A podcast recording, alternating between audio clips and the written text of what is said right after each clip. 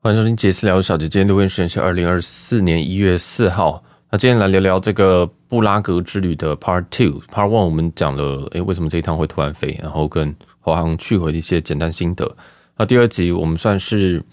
诶，这种大家有看过旅游书吗？旅游书前面几页都会跟你讲说，呃，他们是用什么货币啊，然后他们需要什么签证啊，什么东西。其实这集比较偏向这些东西。那为什么我会突然想录这个东西？因为我在去年去了一些国家，我对我自己的旅游相当相当有自信。毕竟我一一年是飞了可能十几二十趟旅行哦，还不是出还不是什么出怎么出差啊，我就觉得嗯没有问题啊，这遇到什么事情我都解决得了这样。那当然去年也都解决了，但就也都遇到大大小小一些问题啊，例如说在布里斯本我被拦下来，例如说在呃入境福冈的时候我行李被翻，然后跟例如说在美国我行李掉的这些事情。但很多事情是你做过功课也没有办法避免的，但有些东西还是做功课可以避免的东西。例如说，我们今天要讲的这个布拉格，哦，布拉格的这个它是只有华航直飞，那一周忘记是三两班还是三班还是四班了，反正总之不多。那去这边去这边这个国家，呃，这个国家是捷克了哈。我知道这一集听起来会有点奇怪，可能有点太太基础，但坦白说，我在来布拉格之前，我只知道说它是一个。算是东欧的一个城市哦，那也不能算东欧，其实算中欧。但不管，反正就是不是我们常见西欧那些荷兰、法法国跟英国这些城市啊。我其实对这边不太熟悉，我不太熟悉啊。就这个国家叫做捷克，然后它的英文叫做 Czech Republic。那为什么要讲这个东西呢？哦，今天不是在维基百科，而是哎，这个捷克的它的英文是 C Z E C H。哦，那这个字你念，你会想说要念 Czech 还念什么？但是就是念 check 哦，就是结账的那个 check，它真的叫 check。所以，嗯、它全名是 Check Republic。那如果你今天是说要捷克捷克的那个克朗结账的话，其实他们也会用 check。而如果我们今天是捷克语，也是用 check，捷克人也是用 check。啊，就是就是这些这些词啊，大家还是稍微熟悉一下。那什么时候会用到？你在结账的时候，呃，他问你说你是 Euro 还是 check？哦，那其实在这边捷捷克是用他们的克朗，哦，他们自己的克朗。那克朗的这个币值，我录音时间大概是一比一点四，哦，一比一点四，也就是说，如果台币的呃，更正一块的这个捷克克朗会是一点四块的台币。也就是说，如果今天有个东西是一千块克朗的话，那就是一千四百块台币。那这东西其实涨涨跌跌啦，有时候跌到什么一比一点一，有时候会涨到什么一点一点五，所以。这个大家在出门的时候要注意一下，不是带 Euro 就可以了。那当然，你在这边其实有些店家也可以让你直接用这个欧元去做结账。哦，这个捷克它是欧盟的一个成员，但是它并没有一起使用欧元。这个也是我在出发当天我才发现一件事情。然后我就心脏也是比较大一点点，我就没有带任何的，我带欧元出门，但是我没有带任何捷克币，呃，就是捷克的克朗出门。那当然，你如果要换钱的话，你也可以在当地，当地有很多这种 exchanger，你可以去换钱，你就可以拿着这个欧元去换。那我不太确定，呃，台币绝对是不会划算的，那就是欧元应该是最好。那它路边有很多很多这种啊，你你可能去稍微注意一下，什么 no commission 或者什么的哦。那这个换钱大家再去另外做一个功课，因为我这次是没有换任何的钱，我就我原本有带欧元去准备，但是后来发现我全部都刷卡都刷过。那讲到刷卡的话，这边 Amex 我没有刷过过，我没有刷过过，全部都不能刷 Amex，所以 Visa 跟 Mastercard 应该是比较好的一个选择。哦，那因为我平常出国其实都会刷美这个呃美国的美国运通哦，那个 Green Card 或者是 Gold Card 为主，但这次我没有一个刷过，所以大家还是反正我每次出门就会带一叠卡出门呐，我可能就是呃五五张到二十张左右，当然我出门我可能就会带某五张这样。那这是我的这个这就是其实这集大概就是在在讲这些东西啊。你要说是科普还是一些小知识啊，都都可以。那如果你很熟的话，你可以跳过这一集哦。但这个布拉格是从二零二三年七月才开始有直飞的一个政治航线啊，就是华航直飞的，所以我相信大家应该相对不熟。那我个人是蛮推荐这个地方的，这个地方蛮有趣的。我坦白说，就是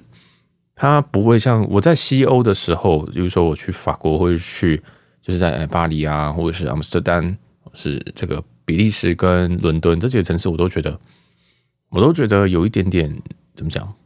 太太城市吗？太都会吗？或者是太怎么样？就是他们，我我对于他们的这个文化已经相对于是熟悉，但是在这边是一个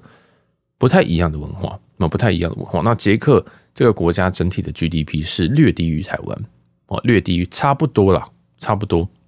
那在这边的消费，它是这刚刚有讲马斯克朗是这个一点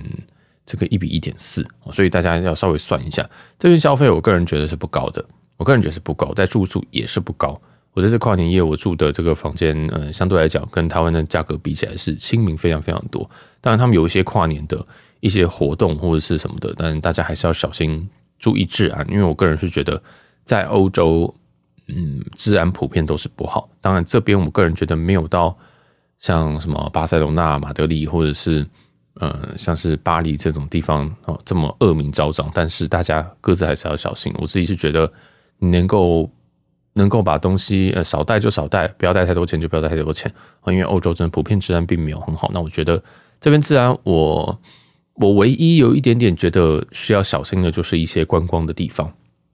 某一些观光的地方，我觉得人有点多，那怪怪人有点看起来是有点多，所以我自己是因为我自己是自己自己走是超级快了，所以到我自己是比较不太会遇到这种状况，我自己是比较少遇到。嗯，也是大家还是要小心一点，就是。基本的防防范还是要做。那因为我通常自己背东西，我都会把东西背在外套的里面，我是带一个随身袋子。那还有，我可能会把一些重要东西放在我的外套的内侧，我比较不会放在外侧。所以这是我自己的习惯。那你要手机要挂绳或什么的，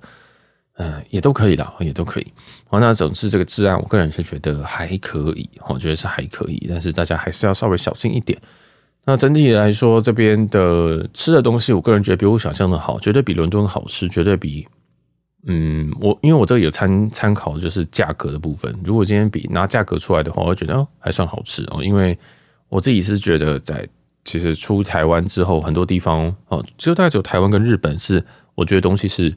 诶、便宜好吃哦，就是你可以用个一两百块就可以吃到相当不错的东西，但在其他地方你要吃到同样等级的东西，至少都要两百五起跳。我甚至要更贵，或者是可能五百块，你还没办法吃到一样的口味，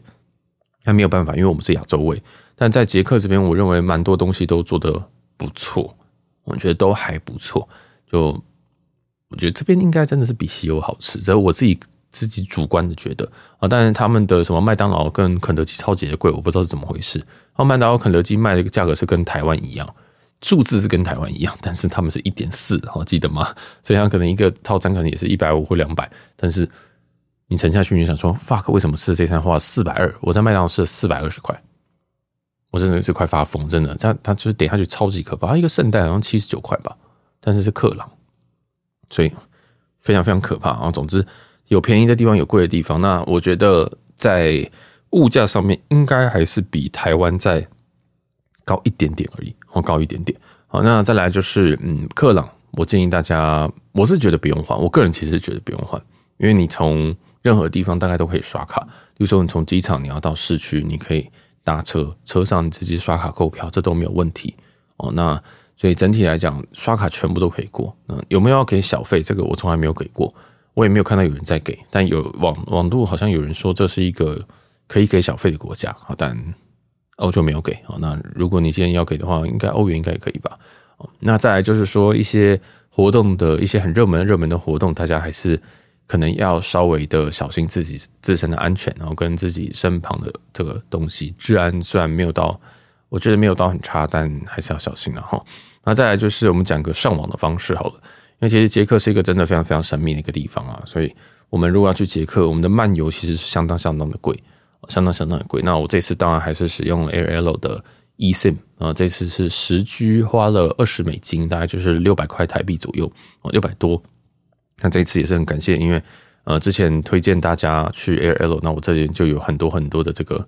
这个返这什么返利的，就是推荐的奖金啦哦，每个推荐我可以拿三块。三块美金这样子，那所以我这次基本上也是没有付到这个钱，因为之前有推荐蛮多人哦来加入的，所以我个人是觉得这个网络算是蛮稳，而且比我想象的快，非常非常的多啊，那都是五 G 的。如果你从 L L 这边直接移行过去的话是五 G，那我自己是没有在用中华电信的漫游，因为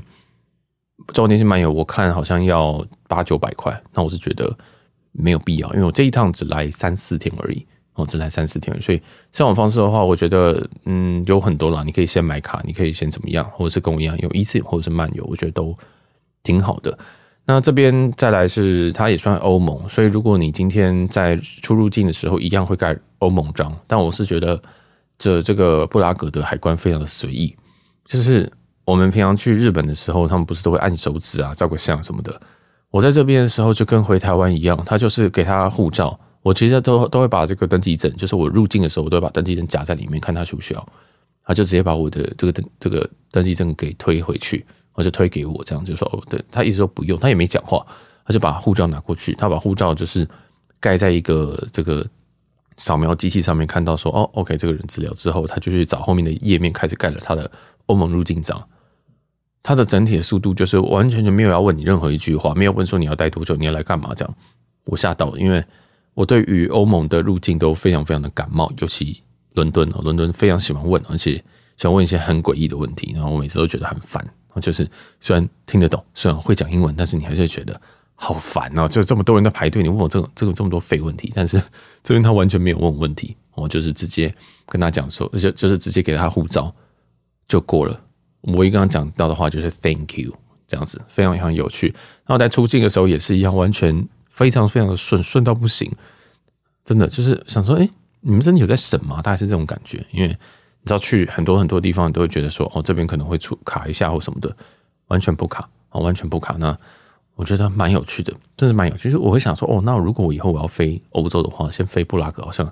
蛮好的，因为我真的不太喜欢在海关这边待很久，就是移民官在海关这边待很久，我觉得非常的恼人。哦，那这边就是一个。哎、你要说小机场嘛，也没有到很小，哦，也没有到很小。这个虽然华航在这边飞的是大飞机三五零，但其他大概都是用这个欧盟的这些国家，大概都是用三二零去飞。那未来也有一些什么越南航空啊什么，也都会飞布拉格的样子。我觉得这个是一个蛮有趣的一个地方，应该它还有非常非常多的的 slot 可以给别人去开更多的新航线。那未来可能会更多人进到这个机场吧。哦，但整体入关是相当相当的快，快到我比。我比机组员还早出出去，就是我下机之后，然后我就走通关，通关完之后，我走出去之后，大概过了我买完咖啡，然后跟我同班的机组员才上他们交通车，就是这么夸张，所以真的是很顺很顺。当然有可能是我这一班比较比较比较顺，或者是前后刚好没有什么卡到什么时间，但就是非常非常开心的一个入境啊哈。那出境的话就是退税，布拉格退税的话，我是因为是搭华航回。所以税退税本身哦，退税本身它需要需要你拿着这个呃，你在买东西的时候就会跟他讲你要 tax refund 或者是 tax free，那他就会给你一张单子。那这个欧盟目前来讲的话，呃，应该都是 Global Blue 跟 Planet。如果你是在在布拉格买这附近买的话，那应该都这两家。那我刚好很不巧，就这两家都有哦，所以我要去去找这个机器去退税。他现在退税就是人工退税跟机器退税。机器退税的话，你就是把你的护照盖在上面，我就把你的护照盖在上面，然后他会跟你讲说你要做什么事情。其实那是有中文的，所以我讲跟没有讲一样，就是你就照着他做，确认你的资料有没有正确，然后扫扫描你的护照完，扫描你的这个退税单上面的条码，啊，扫完之后呢，就他就会跟你印一张，告诉你说，哎，你有没有过？你的你的退税有没有过？那我总共退税了三件，有两件过了，一件没有过。哦那所谓过就是他会打一个勾哦，那就是说 validated 就是过了。那我有一件就是 not validated，所以很讨厌，就是我因为那一件没有过的，我要必须要派人工。那我后来发现说，因为我们那个同时时间就是都是华航员回台北，而且那班几乎是满的，所以没有激活在八成。当然有很多很多团客，团客就很喜欢挤在那边，大家一起等东西，所以。呃，那边有分两条线，然后在在一行的退税那一个关卡是有分两条线，一个是排机器的，一个是排人类的。那我坦白说，我觉得你去 CDG 退过，就就很久以前的 C，就是疫情前的 CDG 退过，你就觉得这边超级快，哦，你就觉得这边超级快。我还非常非常讨厌去欧盟的国家退税，我觉得真的很烦。但是又退很多，就觉得，哎，不退白不退这样子。所以大家建议大家还是提早去。但布拉格机场，我个人觉得好像也不太需要提早太多，可能三个小时吗？哦，那。法国跟 CDG 可能需要四个小时，那这个机器跟人类的这个排队是不同的排队道，那请大家记得一定要排队，因为我在排队的时候遇到有人就是没有想要排队，然后就站就是意意图要插队，就被后面一个要飞伦敦的人说：“哎，排队啊！” 然后当时讲英文，他说：“排队啊！”然后那个人就说：“哦，可是我我在赶飞机啊！”然后那个人，你知道那个那个家伙就回答说：“对啊，因为这边是机场啊，大家都在赶飞机啊。”然后那个人就被气走了，那个人就就骂了一个脏话，然后就就走了，这样子，超级超级好笑。总之，在这边大家还是不要插队，然后记得要排队。如果礼貌性的话，就问一下人说：“Are you in queue or in line？” 随便就是问他说：“你到底有没有在排队？”哦，因为其实我觉得很多团客跟智障，呃，不，很多团客团客真的是就在旁边，就是都都不知道在干嘛，然后就行李箱就摆摆在旁，行李箱就凑在旁边，一直站在那条路。我那个退税的那个口其实并不大。其实并不大，那个口只有两个，它有四两到三个柜台，但是只有两个人在做人工的退税，所以其实是相当相当小的哦。那那一区，嗯，我们就是我去退税的时候，就一大堆团客挡在那边，我就想说，我到底要排哪边？那么我就想说，哎，我要排机器，我要先走机器退税，我就走过去，想说。哦，好，这边吗？我就站在一群人后面，想说，哦，你这边一堆行李箱卡在这边，应该是你在排队吧？结果不是，这个行李箱只是在挡路而已。哦，其他他们只是派了一个人去代表退税，然后我觉得超级靠腰的，因为他们直接把那个机器退税那一区的大概有一半的出口给挡住。哦，所以真的是建议，如果你 真的大家真的要要让出这个，我其实我觉得台湾人并没有非常非常的礼貌，这种东西真的。要稍微稍微撤开一点啊！我觉得机场没有那么小，有很多地方可以等待，就是滚开一点啊！真的是滚开一点，大家都是拿着一堆行李箱要去退税啊！就你那边一堆人，怎么一个一个一个团一个团客，然后就有二十个行李箱卡在那边起来考，然后那个导游还是领队也不去处理这件事情，因为导游领队都在处理说，有些人在机器退税卡住，有些人在人工退税卡住，他分身乏术，他没办法去管那些把行李放在旁边的人，那这些其他人就是跟白痴一样站在那边，我觉得。超级超级的低能哦，所以我这有点不开心，因为毕竟自己自己台湾人这样子其实相当没有礼貌。那也有很多后面的人在讲说，呃，怎么排队排这么久，或者是说这里有在排队吗？或者说这有在动吗？哦，然后那个在退税那边人就讲，就是工作人员就讲说，哦，因为这样，因为这边有一个班机要飞往台北这样子，我不太确定他的意思是只是平铺直叙的讲说往台北，还是说。怎么样？还是有其他意思？我不确定。但是我就觉得，哎，这我真的觉得这一群人退税退得太慢了。就是你该准备的东西要准备好，要该写好东西要写好。现在甚至有网络的退税，你能够退就退一退。机器退税上面都是有中文的，虽然是简体中文，你要点 China 的国旗你才能进去，但是你还是可以退税。那如果你跟我一样硬一点的话，你就点英文的，还是都看得懂，就简单 Passport，你怎么看不懂？对不对？所以这个都非常非常简单。我觉得退税机器是。很好的一个设计，但很不巧的，我三件有两件是过的，一件没有过，所以我必须要再排一次人工。我就觉得超级低能，我就在那边翻白眼，因为我想说，哦，我都什么都填好了，为什么要那个？为什么还要过人工？哦，最后就还是走过人工，因为没有办法。那人工的时候，我大概排了，其实我大概排了十五到二十分钟，但是我相当没有耐心的人，这十五到二十分钟对我来讲就是天长地久了，所以那个队其实也不大。那前面台湾人的速度超级慢，真的超级慢，就是。有些人就会在那边说什么，哎，他会不会要看行，他会不会要看那个买的东西啊？这样子，废话，你上网 Google 一下，对不对？包括奶茶团长还是谁，讲很多哎，我看过三三四篇的这种退税文章。你去退税之前，不会先要研究一下怎么退税吗？就是要不要稍微先查一下？结果发现，哎，团客就是这样，就是躺在那边，然后什么东西都可能就以为导游会教，所以我就不用带脑去。但是你不带脑去，真的旅游真的是不太好啦，真的是不太好。总之，你要退税的时候要准备的东西就是：第一个，你的护照；第二个，你的登机证或是定位证明啊，不一定要登机证。在布拉格这边是不一定要登机证，嗯，所以你不用先去 check in，我这个等下再说。那你有定位记录应该就可以哦。那再来是说，你的物品本人也要出现。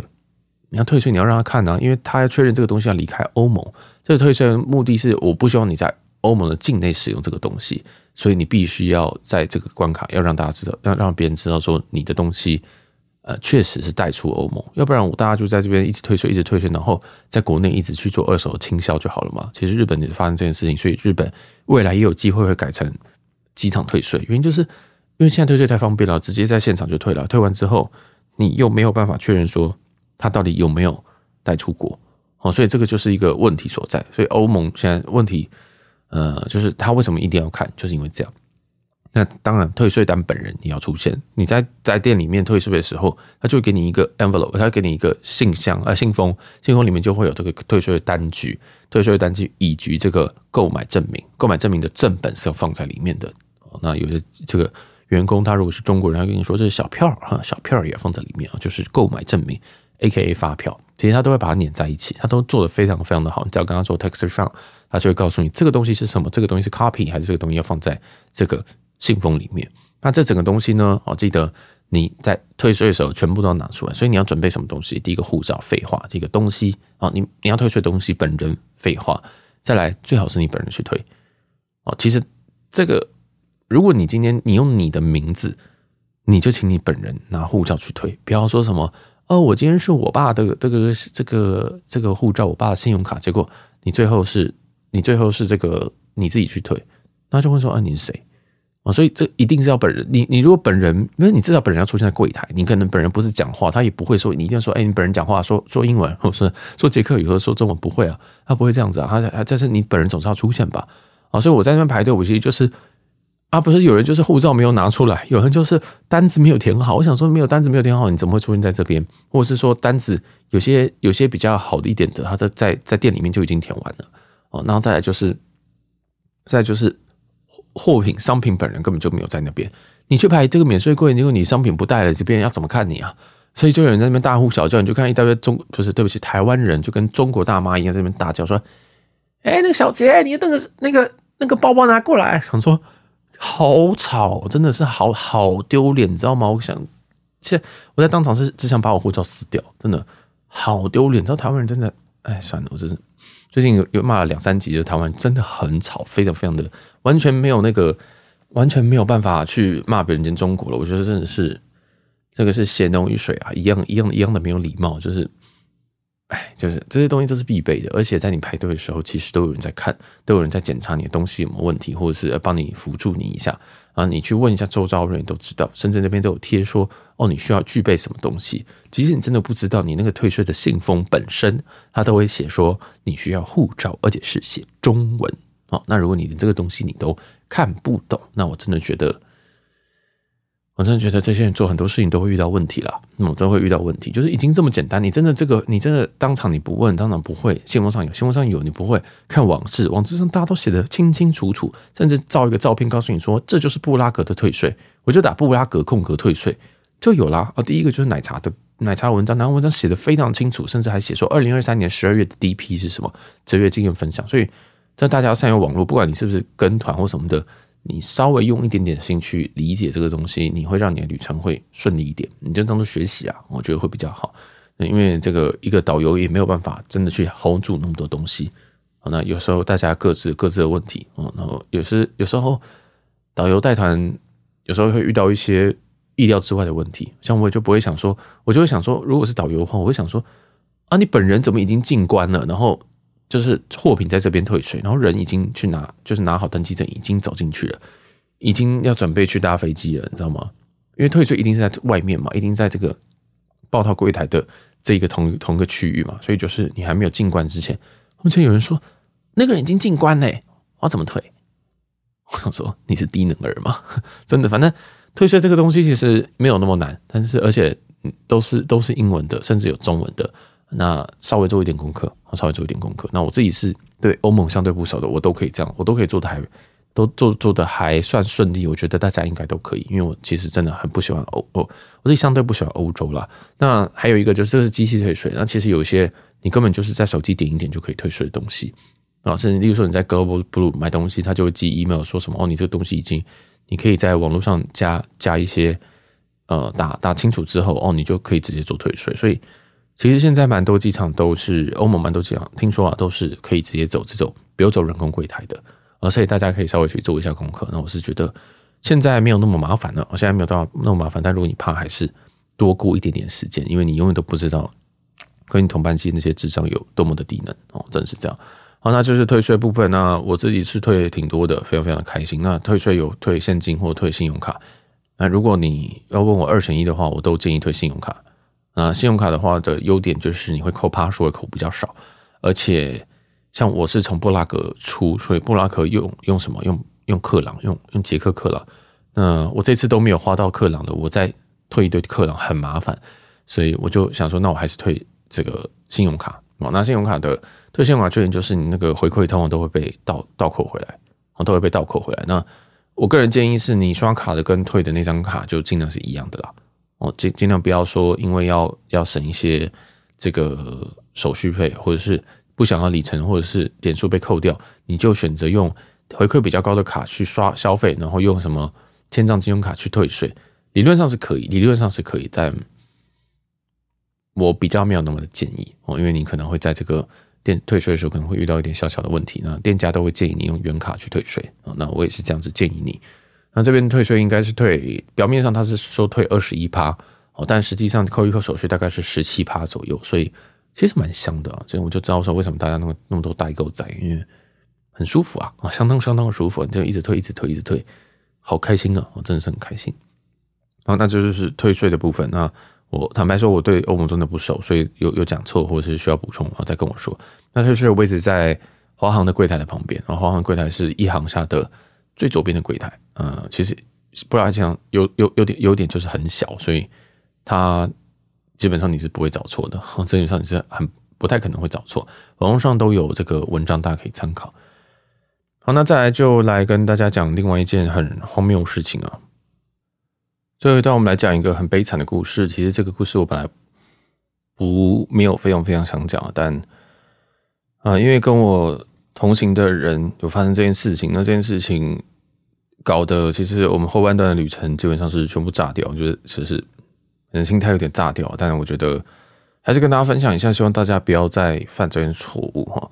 那其实，在捷克哦，AK 布拉格，我们就讲布拉格就好。布拉格，如果你要搭它的这个电车的话，我建议大家还是要上网做一些功课。那，主要是有三种方式你要搭这个路面的电车。一个就是说，你可以先先在这个路边的这个黄色机器买票哦。你在车站上面应该会有个黄色机器买票，或者是说，好像有些地方特别慢，应该是车站或什么的。那第二种的话啊，第二种的话就是你直接上上车，然后上车它有一台应该是红色的机器，你可以直接选择你要三十分钟的。这个通车通勤券还是九十分钟通勤券，还是这个二十四小时通勤券？那我是看那个数字，我就完全没有动脑，就直接按二十四小时，因为二十四小时才一百二十克朗，那一百二十克朗折合台币大概是一百，我是那时候是算大概是一百一百八左右了，哦，大概一百八左右，我觉得一百八二十四小时很划算啊！我想说这个在在这个中在是在中国，在在日本大家随便都会超过啊。但是我想说，嗯，二十四小时很划算，所以我就就就买下去了。那其实这边第三种方式是，他们有一个 app，哦，他们有一个 app 是你直接在，你可以在 app 上面直接购票。那你在购票之后呢，呃，你你可以，你可以一样是可以选择说这个是三十六十，哎，还是九十，还是二十四小时跟七十二小时的这些券。但是这边有一个小细节哈，就是说我们当我们在到到这个车上买票，我们刚刚讲第一种方式是黄色那个券嘛，黄色那个券你在上车之后，其实你是必须要到一台机器上面去打一个时间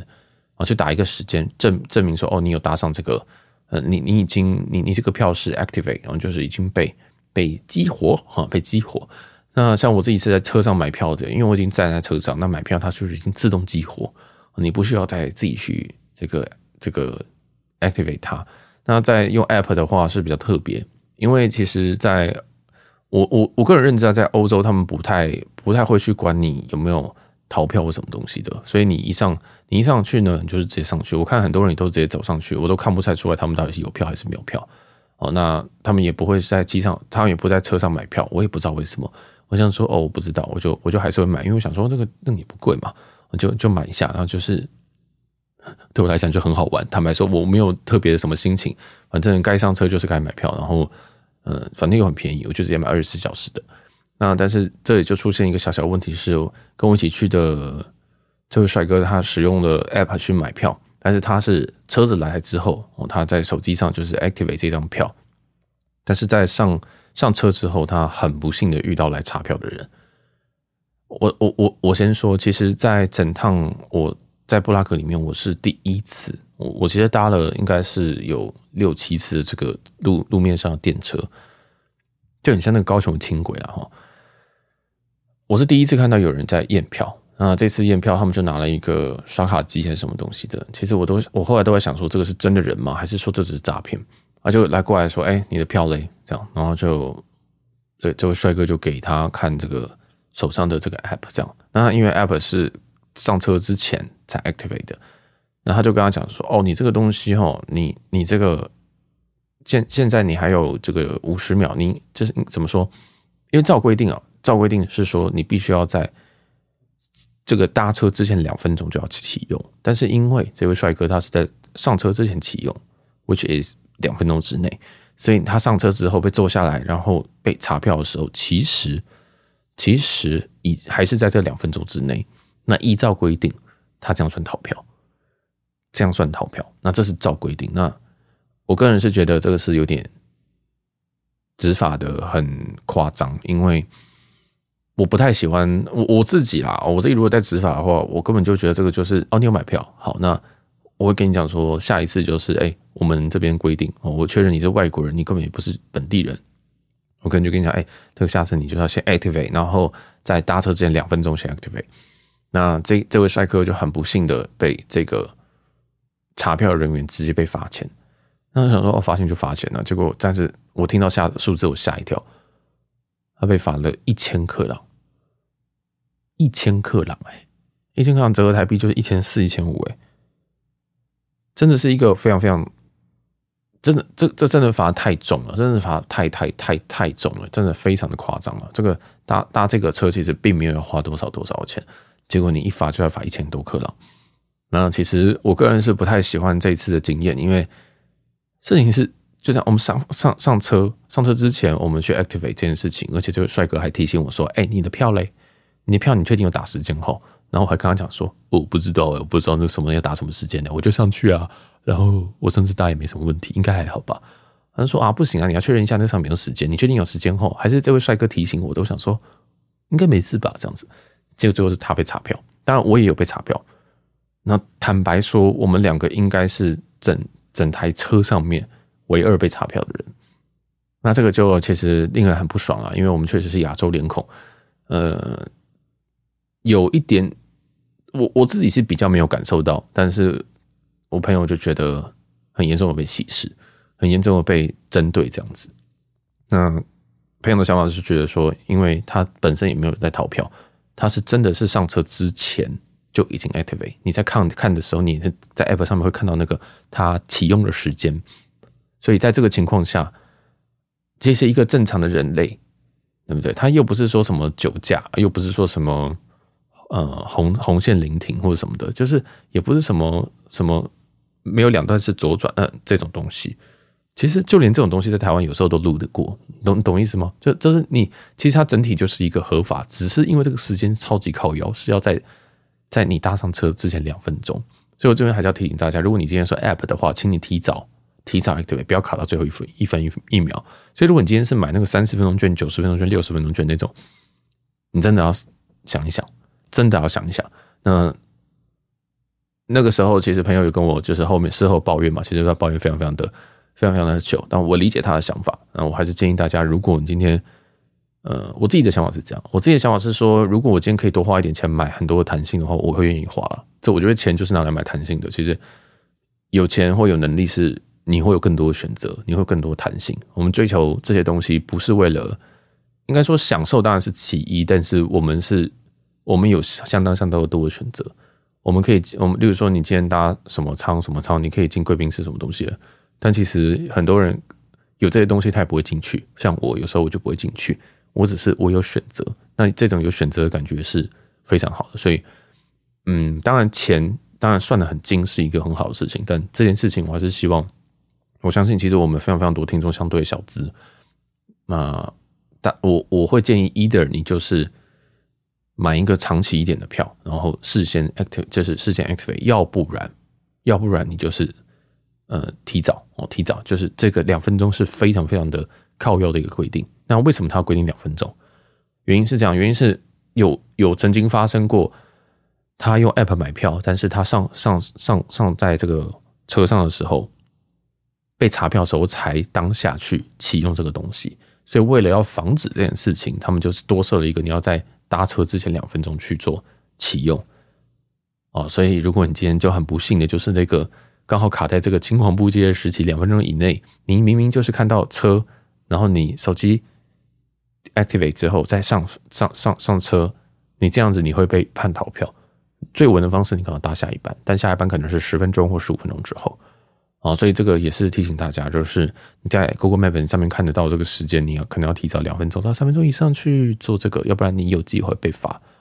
那坦白说，查票也不是到非常非常的多。我后来就被，因为我就觉得不太开心的点是，我搭了这么多次这个在布拉格这些车子，我从来没有看过有人查票，就只有那一趟，就只有那一次就被查票，你知道吗？就是。我觉得超超超扯的，就是真的真的蛮，就会不开心了。就是你也没有逃票，你也没有要怎么样，结果还是被查，所以这个就是稍微警告一下哦，警告一下大家。那我念一下网络的一个一段一段文章哈，他说，在这个 PID 的这个 App 购票的时候，你可以选择即刻开通车票，也就是你购买购票当下，你可以直接把这个票。是开通。第二个方式是，你可以选择先买，但是不要启用，之后要使用手动开通。特别要注意的时候，手动开通之后需要等两分钟，票才是正式有效的。那为什么手动开通要两分钟之后才生效呢？这是为了防止逃逃票的乘客在遇到查票语言时才最后一刻买票。哦，这个这一段就是真的是提醒一下大家，因为这就像我这一集前面说的，如果你今天没有，你今天。没有看做功课的话，你真的就会觉得说，哦，我又没有逃票。但是规定就是规定，他其实罚你也是，坦白说也是合情合法，但是不合情理的。哦，就是你会觉得说，啊，怎么会这样子？但是也没有办法啊，也没有办法，所以嗯，很怪，那真的非常非常怪。你就要先预测说，两分钟之后要有一台车喽，好，然后你就要先 activate，大家就这种感觉啊。那推荐就是建议大家哦，建议大家嗯。要小心啦！我觉得 App 购票是很相当相当的方便哦，但因为我刚刚好我都在车上买票，那就有个另外一个小问题了。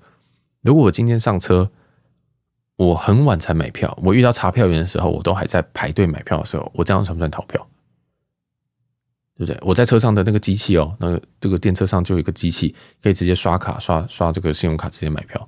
那如果前面排了三个人，然后我是第二个人，第哦或者说第三个人好了，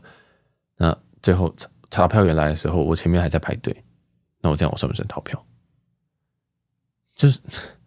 对不对？就是理论上就是哦，赶快买啦哈，赶快买买就过了吧。就是如果是台湾的警察或台湾什么执法单位，可能就这样子。我的话，我可能觉得哦，你看起来有在买票，那就好。但如果照这样子，这样要罚，所以我不知道，我就觉得非常非常的尴尬。那我也是建议大家，要么就花一点钱解决这件事情，或者是说就提早启动。然后，如果你今天是在路边买那个黄色的。一张黄色机器买那个黄色票卡，记得上车要打时间。总之你要确认你的票上面是有时间的。那如果你真的还是听完还是觉得哦好，嘎嘎不想被被罚这个一一千克朗的话，那请你上网 Google 一下这个捷克或者是布拉格的这个交通。哦，那我这个就是用一个不太好的故事哦来来警示啊，因为这个事情其实后来影响到后面两三天的，后面两天的这个行程都是没什么心情啊，就朋友就没有什么心情了，因为。真的是不太开心啦，就你会觉得好像被被歧视，然后又全部人都不抓着抓你，而且你也没有故意要逃票，但是被判定逃票，这是一个不太开心的感觉。